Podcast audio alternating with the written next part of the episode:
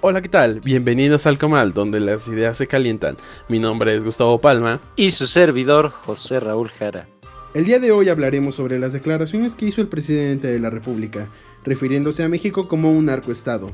¿Por qué es importante? El tema es importante porque sigue formando parte de la manera en que la sociedad mexicana asume y analiza los temas sobre la corrupción el narcotráfico y estos procesos legales que se llevan a cabo. Eh, y además, por la forma en que fue abordado por parte del presidente de la República en la conferencia de hoy, ah, podemos analizar tres sentidos. Uno, el manejo o manipulación que hay de la comunicación comenzando la semana y en medio de otros temas que aquejan como es el económico o el de la pandemia. Y en segundo lugar, marca, y él menciona que se debe marcar la división, cosa que debe de existir, desde luego, entre el Estado y la delincuencia, siendo que han habido sucesos en los cuales ha saludado a la mamá del Chapo y liberó a Ovidio Guzmán, el hijo del Chapo. Entonces, ahí hay situaciones que alteran la opinión pública. Y en tercer lugar, que esta percepción eh, respecto al narcotráfico y a la legalidad se ve todavía eh, manipulada, se ve complicada en torno a buscar un verdadero Estado de Derecho. ¿Cómo es que se desarrolló?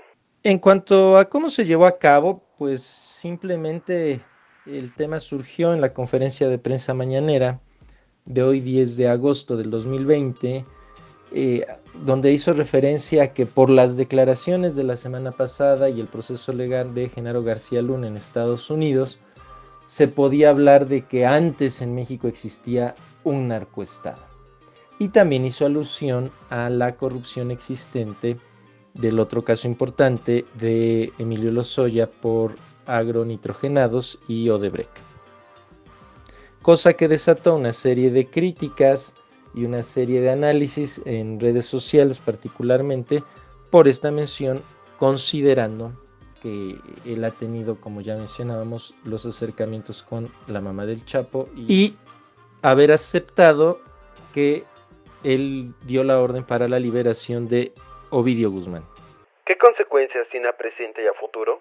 No hay mucho que se puede esperar en cuanto a cambios y transformaciones en torno al tema, porque los procesos legales en Estados Unidos de Genaro García Luna, como aquí en México de Emilio Lozoya, van a seguir su curso. Tampoco es que cambie la percepción de la población.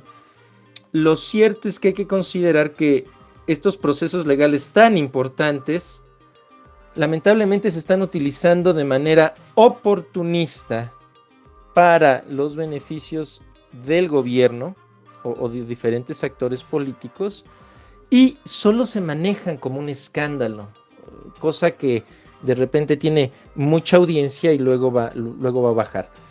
Y no se genera una cultura de verdadera información. Eh, la información se sobresatura, no solo se satura, se sobresatura y, y la gente pierde visión de eso, particularmente de cosas que deberían de estar en la agenda de la semana, como es las muertes por COVID y la recuperación económica en medio de la pandemia. Además, pues se da un enfrentamiento muy fuerte en redes sociales que sigue dividiendo a quienes apoyan y están en contra del régimen. Eh, se puede esperar entonces que la cosa siga igual y se vuelva mucho más eh, encarnizada esta situación entre los liberales, conservadores, fifis y chairos etcétera. ¿Qué deberíamos considerar? Hay que tomar en cuenta que la información va fluyendo de manera, vuelvo a repetir, oportunista, que se maneja a manera de escándalo, que debemos estar informados desde fuentes eh, serias sobre cómo se van presentando los acontecimientos en torno al proceso legal de cada uno de estos casos y que ya la percepción de una persona, aun sea del presidente de la República, no es la verdad. Todo esto para sumar en una comprensión del momento histórico que estamos viviendo, de los problemas que enfrenta nuestro país y hacerlo de manera mucho más objetiva. Es Esto fue todo por hoy. Nos vemos en el siguiente episodio. Mi nombre es Gustavo Palma. Y su servidor, José Raúl Jara. Recuerden seguir escuchando Alcomal, donde las ideas se calientan. Nos vemos en el siguiente episodio.